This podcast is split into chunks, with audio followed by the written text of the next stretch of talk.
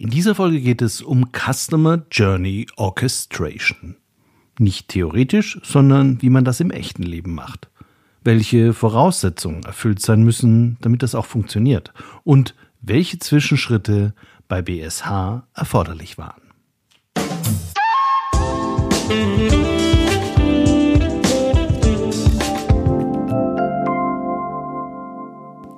Hallo und herzlich willkommen zu einer neuen Folge von CX Talks. Ich bin Peter Pirner und bin besonders stolz darauf, dass wir heute einen Customer Journey Orchestration Praxisfall diskutieren können. CX Talks wird diesen Monat unterstützt von FIR, einem führenden Technologieanbieter für Cloud Contact Center in der Dachregion. Vier entwickelt und betreibt KI-gestützte Software für begeisternde Kundenerlebnisse entlang der gesamten Customer Journey. Mit vier wird Kundenkommunikation erfolgreich für euch und für eure Kunden. Die einzigartige Kombination aus künstlicher und menschlicher Intelligenz hebt euren Service auf ein neues Kompetenzlevel. So seid ihr stets mit euren Kunden verbunden.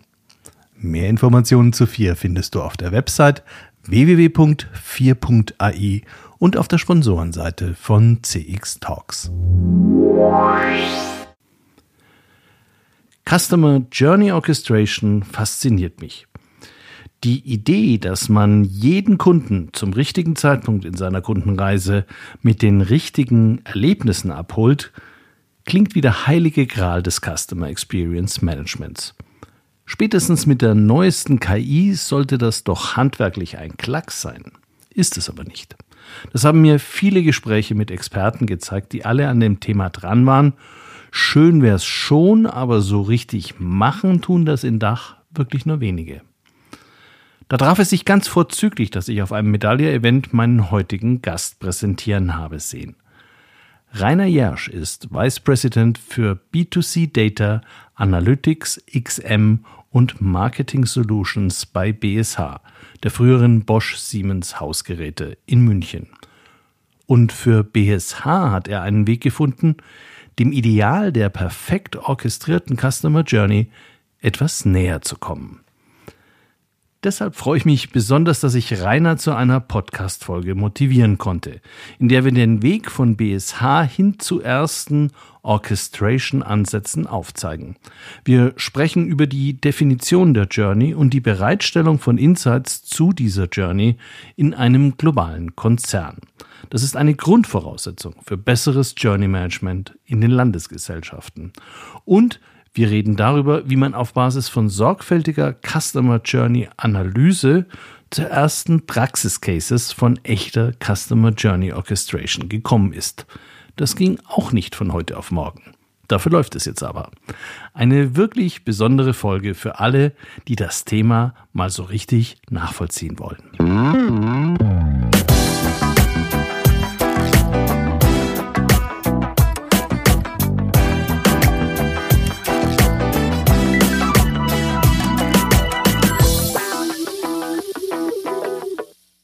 Hallo Rainer, herzlich willkommen bei CX Talks. Hallo Peter, freut mich bei dir zu sein. Lieber Rainer, wenn ich deinen Aufgabenbereich als VP bei BSH Hausgeräte anschaue, könnte ich einen Marketer, einen Data Analysten, einen technischen Datenarchitekten oder einen Organisationsentwickler entdecken. Was ist denn dein persönlicher fachlicher Hintergrund? Äh, ich glaube, von, von dem, was du aufgezählt hast, der technische Datenarchitekt, das trifft es schon ganz gut. Ich bin zusammen mit meinen Leuten verantwortlich für den gesamten Tech- und Tool-Stack für B2C Analytics und Marketing in der BSH weltweit. Dazu gehören auch die, die Lösungs- und die Datenarchitektur, viele weitere Datenmanagement-Themen, aber auch sowas wie Toolauswahl, Implementierung, Rollout und Support sowie auch Training und Beratung für die Anwender weltweit in zentralen Fachbereichen genauso wie in den Ländergesellschaften in, in den konkreten Märkten. Und wie bist du zu diesem Aufgabenpaket, das ja recht umfassend ist, gekommen? Ja, also ich bin schon immer an, an dieser Schnittstelle zwischen Business und Technik unterwegs. Und ich habe ursprünglich Betriebswirtschaftslehre mit Schwerpunkt Wirtschaftsinformatik studiert und bin 2009 über ein Trainee-Programm bei der BSH eingestiegen.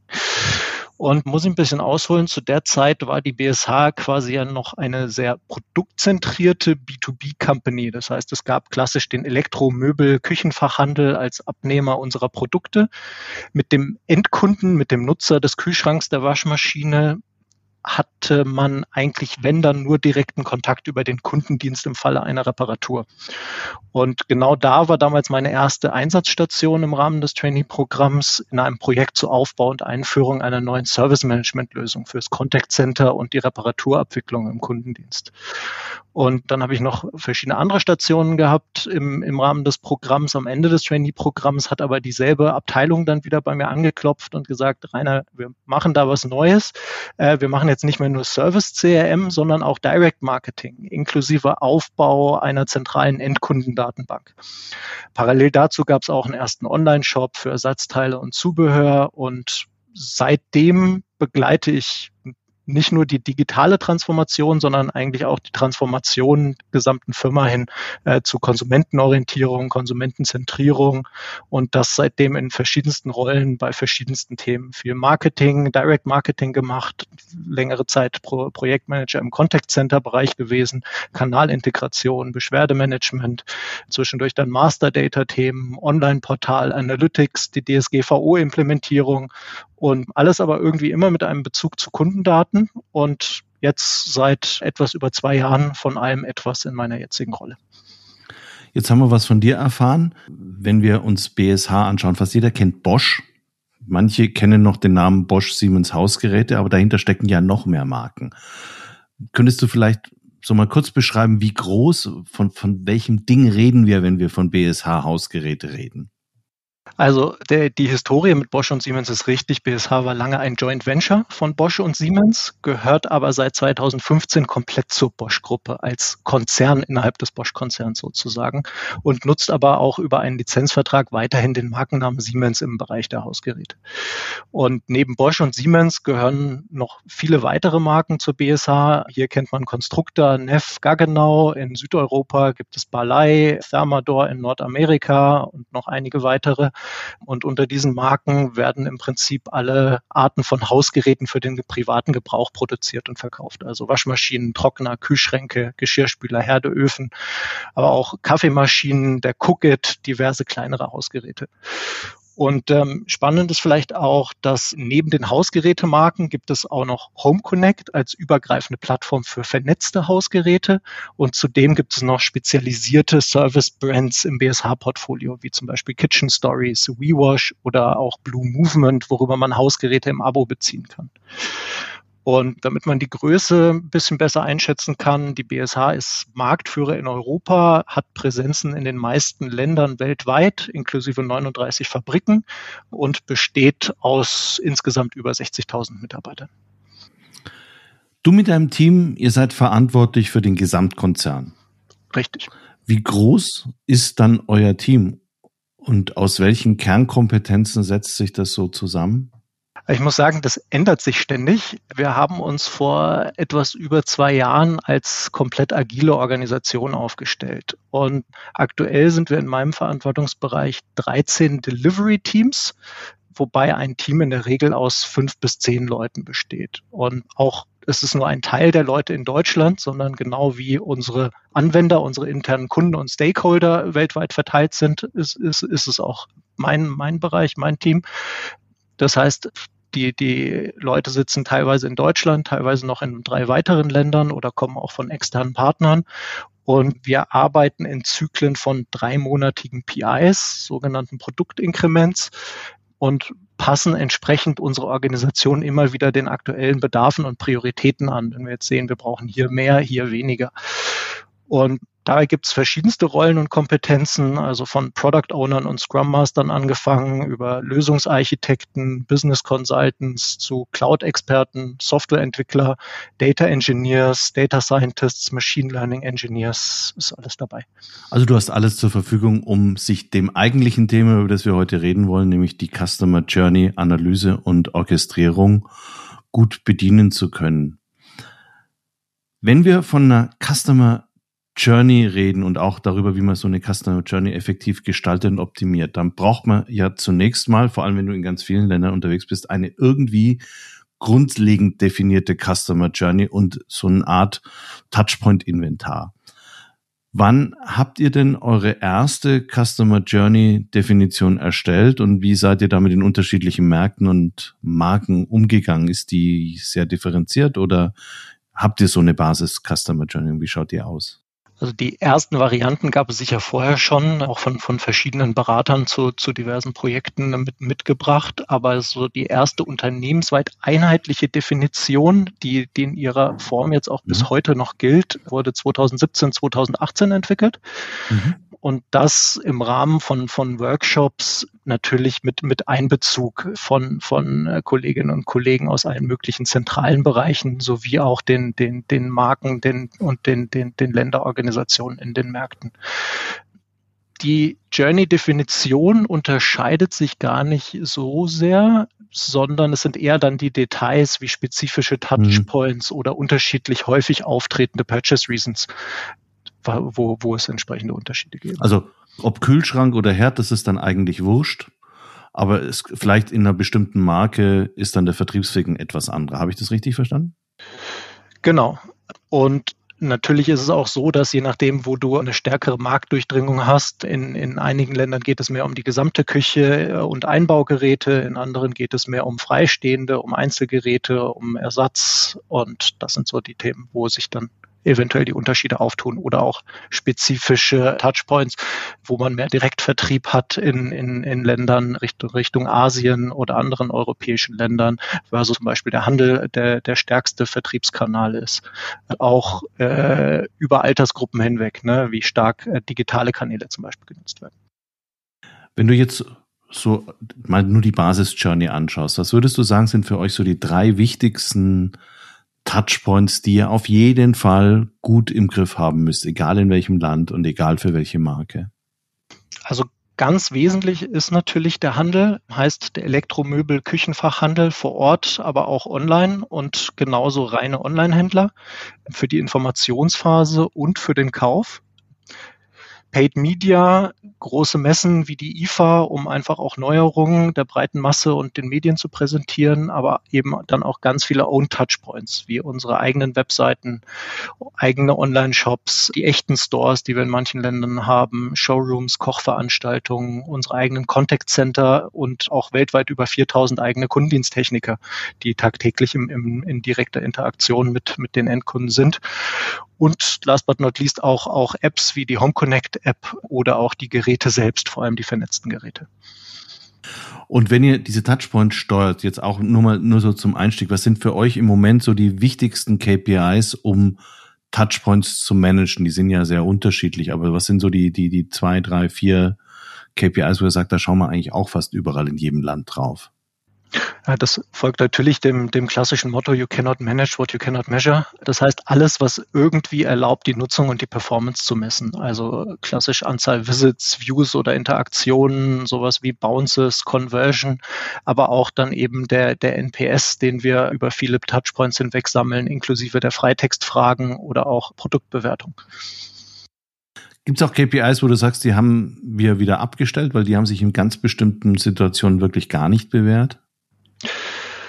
Schwer konkret zu benennen, aber ich würde sagen, alles, wo keine signifikante Anzahl für sinnvolle Auswertungen zustande kommt oder auch wo, wo der Aufwand der Erhebung einfach den Nutzen übersteigt. Das sind dann Dinge, wo man dann eher wieder schneller von Abstand nimmt. Ihr führt ja so ein klassisches Feedback-Programm weltweit durch. Ja. Solche Feedback-Programme nutzt man ja in der Regel schon in der Auswertung, um letztendlich Customer Experiences zu managen, deshalb macht man die ja. Hast du ein Beispiel, wo ihr spürbare Verbesserungen für Kunden auf Basis von solchen Kundenbefragungen erreichen konntet? Mhm. Also in Summe verarbeiten wir Millionen von Feedbacks, von Reviews und, und sonstigem User-Generated Content pro Jahr. Und da ist natürlich eine Menge dabei. Ganz viel, äh, gerade im Bereich Service After Sales natürlich. Aber zwei ganz konkrete Beispiele. Wir sind auf einen Punkt gestoßen, dass auf unseren eigenen Webseiten und in eigenen Online-Shops teilweise für die, für die Konsumenten nicht klar war, ob ein bestimmtes Zubehör zu ihrem spezifischen Gerät passt. Das war nicht ersichtlich oder das Gerät ist, ist schon älter und die Information war nicht mehr vorhanden. Das war etwas, wo wir konkret nacharbeiten konnten, die Informationslage verbessern konnten und dadurch auch entsprechend den, den, den Umsatz und die Conversion deutlich erhöhen konnten. Und ein weiteres Thema aus, aus der physischen Welt, wenn man es hört, klingt es eigentlich ganz logisch. Trotzdem musste man erstmal drauf gestoßen werden. Wir haben einen größeren Showroom, ein Experience Center in, in, in den Niederlanden, in der Nähe von Amsterdam.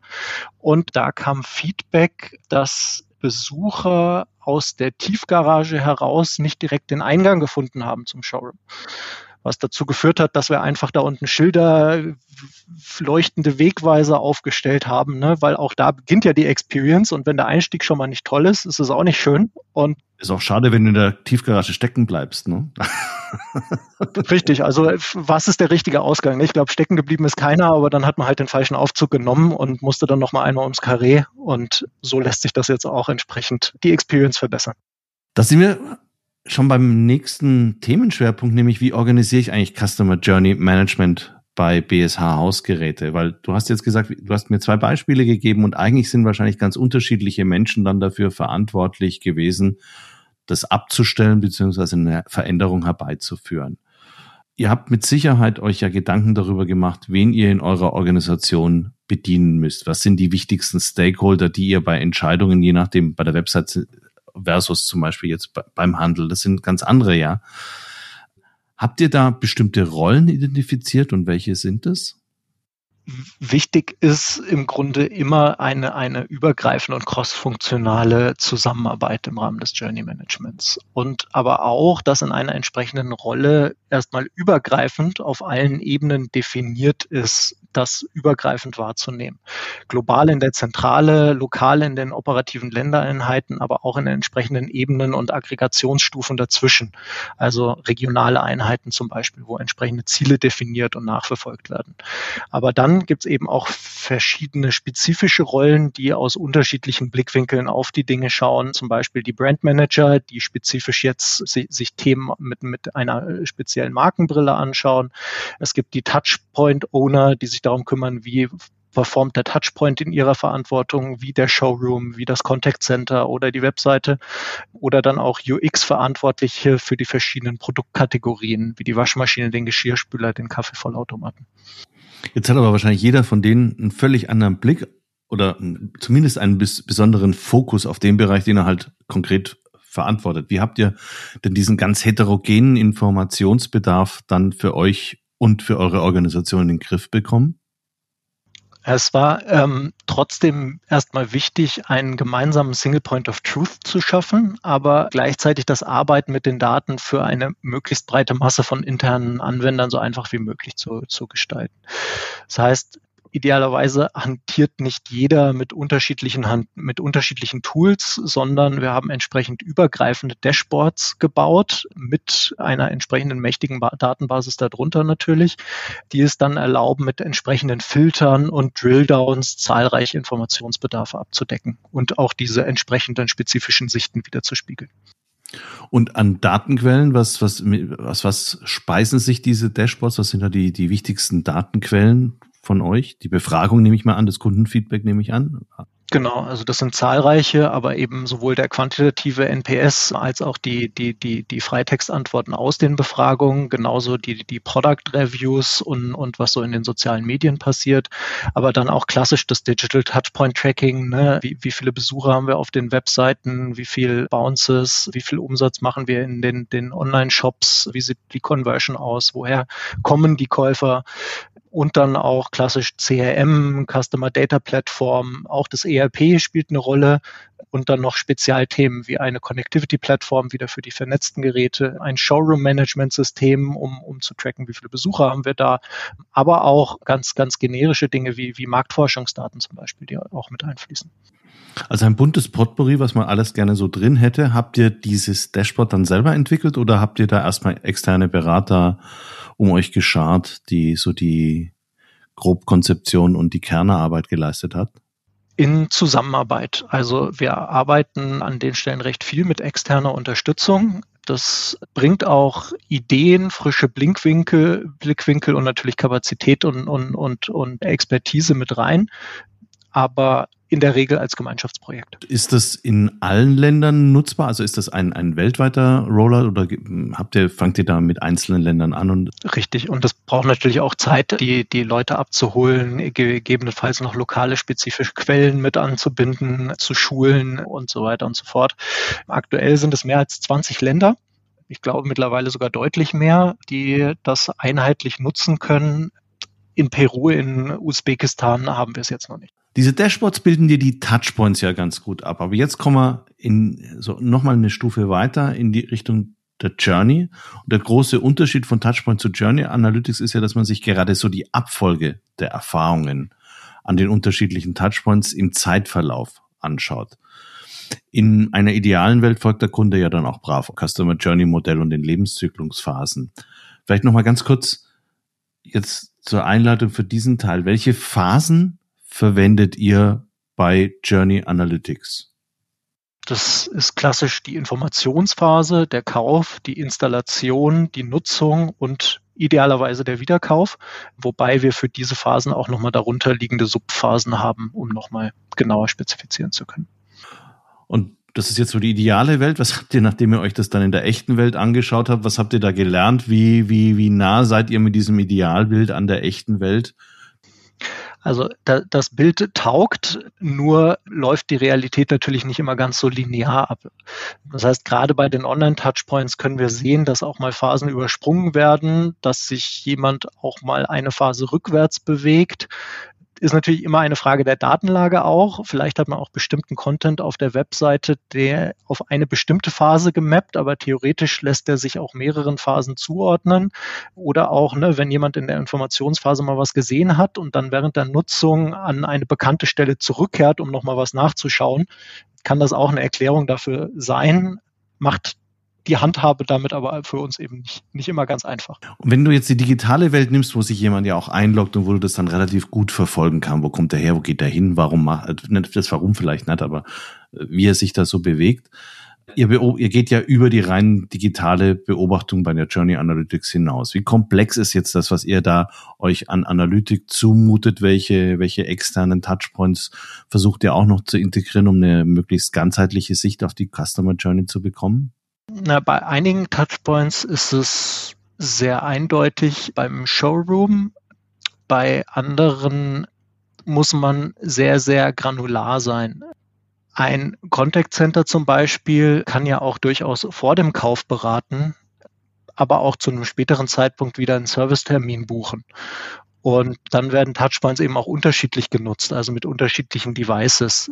Du hast manchmal mehr Smartphone oder mehr Bildschirm, großer Bildschirm, je nach Phase oder auch nach, je nach Produktkategorien ist es durchaus sehr unterschiedlich. Und jetzt gibt's ja die, also ich glaube, ich bin da selber auch schon oft genug in meinem Leben reingetappt, dass wenn man jetzt ganz viele Daten hat und ganz viel analysiert, dass man sich eigentlich tot analysiert und das eigentliche Management auf der Strecke bleibt. Was habt ihr da gemacht, dass euch das nicht so sehr passiert? Etwas, was immer hilft, ist natürlich ein gedeckeltes Budget. Damit bist du schon äh, automatisch zur Priorisierung gezwungen. Die, die Mittel sind, sind nicht, nicht äh, unerschöpflich. Und ein weiterer ist, ist auch eine klare Aufgabenverteilung. Das heißt, ähm, es gibt halt Leute, Rollen, die, die für die Insights zuständig sind und andere wiederum für die Results, beziehungsweise die dann eben entsprechend in Maßnahmen, in, in, in Resultate und, und, und Umsetzung zu überführen. Und da dauern manche Dinge auch länger und da musst du eben auch entsprechend aussteuern, dass die Liste nicht unendlich lang wird, sondern dass du sagst, so, lass regelmäßig draufschauen. Aber jetzt haben wir auch mal wieder genug Input und sind eine Weile beschäftigt, aus diesen ganzen Insights jetzt erstmal was zu machen. Wenn man die Journey gut analysiert hat, dann kann man was tun, was ich bei einem Vortrag, bei einem Medaille-Event bei dir gesehen habe, nämlich Customer Journey Orchestration. Und weil mich das so beeindruckt, habe ich dich auch eingeladen und wollte unbedingt haben, dass du das erzählst, was ihr da tut. Denn alle reden über Customer Journey Orchestration, aber ganz wenige tun es. Also so wie Müll rausbringen. Sollte man, könnte man, einer sollte das mal machen. Aber es passiert dann nicht.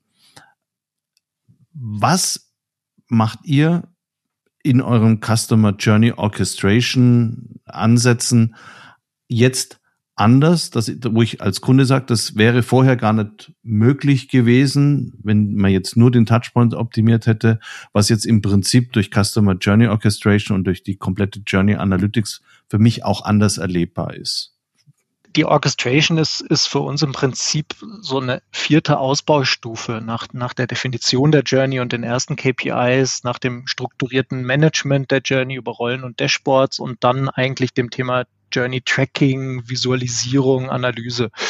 Und die, die Orchestration letztendlich, für mich ist das nichts anderes als die Kombination von, von strukturiertem Journey Management und Data-Driven Marketing. Das heißt, da wachsen einfach die Disziplinen zusammen.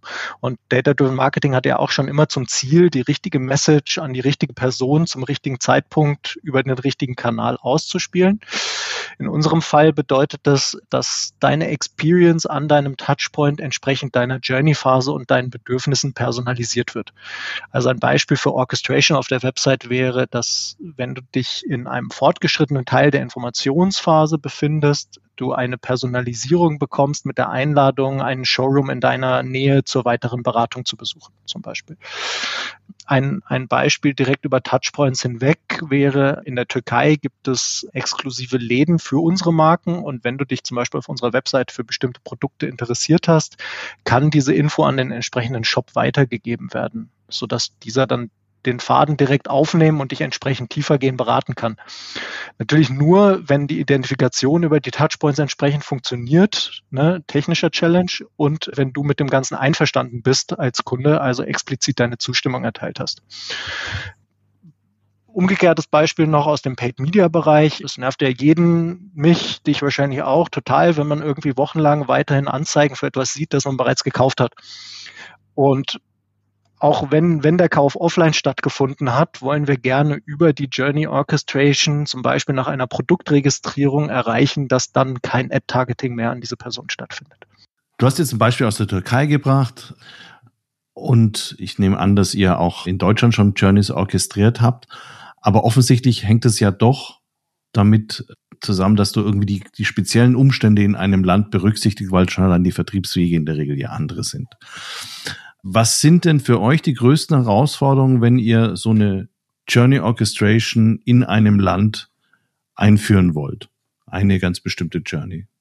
Es ist so ein bisschen das, das magische Dreieck zwischen können, wollen und dürfen. Ähm, das Können einmal im Punkto technisch können, also sind die entsprechenden Systeme und Integrationen in dem Land vorhanden, haben wir eine homogene Landschaft oder müssen wir separate Dinge irgendwie anbinden, gelingt die Identity Resolution, um Kunde X auf Touchpoint A und B zu identifizieren, aber auch organisatorisches Können. Das heißt, gibt es die internen Leute mit den nötigen Skills, die gemeinsame Priorisierung. Die, das Wollen bezieht sich auf die Auswahl der Use Cases. Also was bringt wirklich Mehrwert? Lohnt sich der Aufwand? Gibt es genug Kunden, die man ansprechen kann zum Beispiel? Und auch wie bewertet das der Kunde? Passt es zur Marke und solche Dinge? Und schließlich das Dürfen, also vor allem im rechtlichen Sinne, Stichwort DSGVO, ähnliche Verordnungen in anderen Regionen, was ist über einen entsprechenden Consent abgedeckt, aber auch Wettbewerbsrecht, wenn es Zusammenarbeit mit dem Handel geht und ähnliches. Und bei all dem sind wir mit unseren Marken und unserer Unternehmenskultur auch im Sinne unserer Kunden sehr risikoavers. Deswegen muss man halt umso strukturierter vorgehen und gemeinsam mit Workshops, mit, mit, mit den Ländern die Dinge erarbeiten. Aber sowas kann im Prinzip von jedem kommen. Das heißt, wir haben einen definierten digitalen Demand-Prozess, wo sowohl eine Länderorganisation als auch eine Zentraleinheit Dinge einkippen kann, die auch mal dezentral umgesetzt werden, wenn die Voraussetzungen vorhanden sind. Bringt natürlich mehr Geschwindigkeit und, und wenn es nur eine Frage der, unter, der, der Konfiguration ist aber ansonsten eben auch mit zentraler Beratung und unter, Unterstützung, sodass, wie eingangs erwähnt, in den drei Monatszyklen entsprechend die Themen eingeplant und dann umgesetzt werden. Schafft ihr das in drei Monaten, so eine orchestrierte Journey aufzubauen im Regelfall oder dauert sowas länger? In der Regel ja, aber wie gesagt, das, das Dreieck zwischen können, doll, wollen und dürfen, gerade auch, was sind die Voraussetzungen, die schon im Land vorhanden sind. Ne? Wenn man erstmal Grundlagenarbeit leisten muss, dann dauert es natürlich länger. Wenn man auf viel Existierendem aufsetzen kann, geht es entsprechend schneller. Und wenn mal so eine Orchestrierung steht, das heißt, ihr habt den Ablauf durchgeplant, habt, habt alle Verknüpfungen erstellt, wie häufig muss man sowas dann anpassen? Also Kommt drauf an. Man muss schon drauf schauen. Man muss ein kontinuierlich Monitoring betreiben. Ne? Es verändern sich ja auch die Touchpoints. Auch die Webseiten sind ständig in Bewegung zum Beispiel. Und was man auch nicht vergessen darf, man muss auch den Content, den man ausspielt, aktuell halten. Ne? Also es ist nicht nur die Logik, sondern auch die Message muss noch stimmen. Um das Beispiel von vorhin aufzugreifen, wenn ich jetzt die, die Personalisierung zum Showroom ausspiele und den gibt's vielleicht gar nicht mehr oder der ist umgezogen, ist auch blöd. Sind eure Journey-Orchestrierungsmodelle bereits selbst lernen, also Stichwort KI, wird so, oder spielt ihr da noch mit, also testet ihr das noch aus? Spielt ihr damit rum? Testet ihr es aus? Wir haben es auf dem Schirm, wir spielen auch damit rum, aber operativ bisher noch nicht. Zum Schluss hätte ich jetzt noch die große Frage. Du, du lebst ja nicht allein in deiner Welt der Fachexperten für Customer Journey Orchestrierung. Wenn du deine Peers anschaust, also Menschen, mit denen du dich auch über dieses Thema unterhältst und die sich auch mit der Thematik beschäftigen. Wie weit schätzt du, ist man in der Dachregion jetzt im Vergleich zu anderen Regionen und was sind die größten Hindernisse für die Unternehmen, noch stärker auf Customer Journey Orchestration zu setzen? Also ich glaube, es gibt zwei, zwei große Kategorien, auf die man schauen muss. Das eine ist die Technik und das andere ist, ist der Bereich Organisation und Mensch. Bei der mhm. Technik meine ich gar nicht mal so sehr die, die Tools selbst, sondern vor allem die Architektur, die du im Griff haben musst, im, im Sinne eines Bebauungsplans, eines mhm. ganzheitlichen strategischen Zielbilds, auf das man hinarbeitet, inklusive des mhm. entsprechenden Datenmanagements. Ich glaube, das ist von Unternehmen zu Unternehmen sehr unterschiedlich natürlich je größer du bist und wenn du dann auch noch unterschiedliche Produktbereiche, unterschiedliche Marken und sowas hast, wird es nochmal komplizierter und dann hast du den, den, den Bereich der Organisation und, und Menschen in, eben wie du dieses erwähnte Dreieck aus können, wollen und dürfen gemanagt bekommst.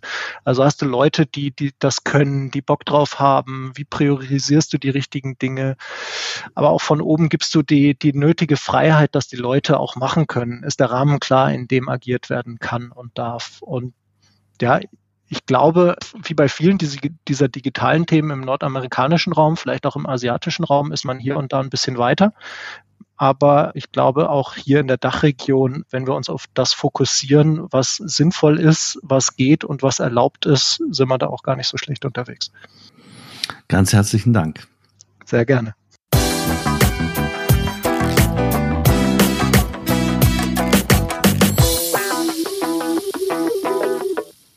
Das war Rainer Jersch, Vice President für B2C Data, Analytics, XM und Marketing Solutions bei BSH, der früheren Bosch Siemens Hausgeräte in München.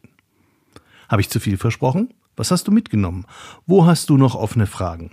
Schreib mir einfach eine E-Mail an pirner at cx-talks.com oder kommentiere die Folge auf LinkedIn oder beim Podcast-Anbieter. Und wenn sie dir gefallen hat und du eh gerade da bist, gib CX Talks doch eine gute Bewertung. Daran orientieren sich alle Newbies. Ich persönlich warte auf dich und spätestens in 14 Tagen geht es mit CX Talks wieder weiter.